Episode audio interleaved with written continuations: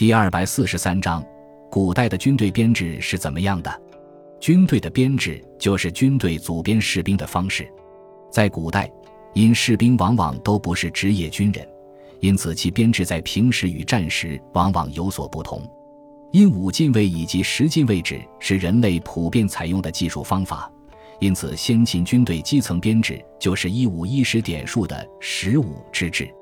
五人为五，五五为两，五两为卒，五卒为旅，五旅为师，五师为军。一军有一点二五万人，又往往按照具体职责分为三军。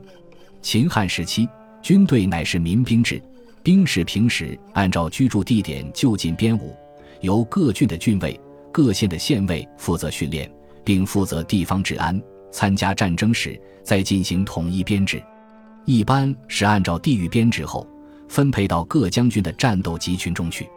隋唐时期，平时编制实行府兵制，各地每个折冲府管辖兵员八百至一千二百人，以折冲都尉为长官。战斗时则同样再进行临时编制。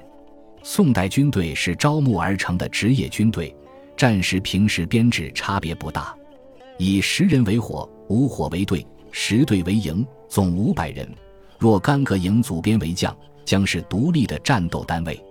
明代军队也接近于职业兵，其编制为卫所形式，每卫编制五千六百人，设置指挥，卫下辖五个千户所，每所一千一百一十二人；设千户，千户下辖十个百户所，每所一百一十二人；设百户，百户下辖二总旗，总旗下辖五小旗。清代八旗军则以其为最大单位。露营兵则以营为基本单位。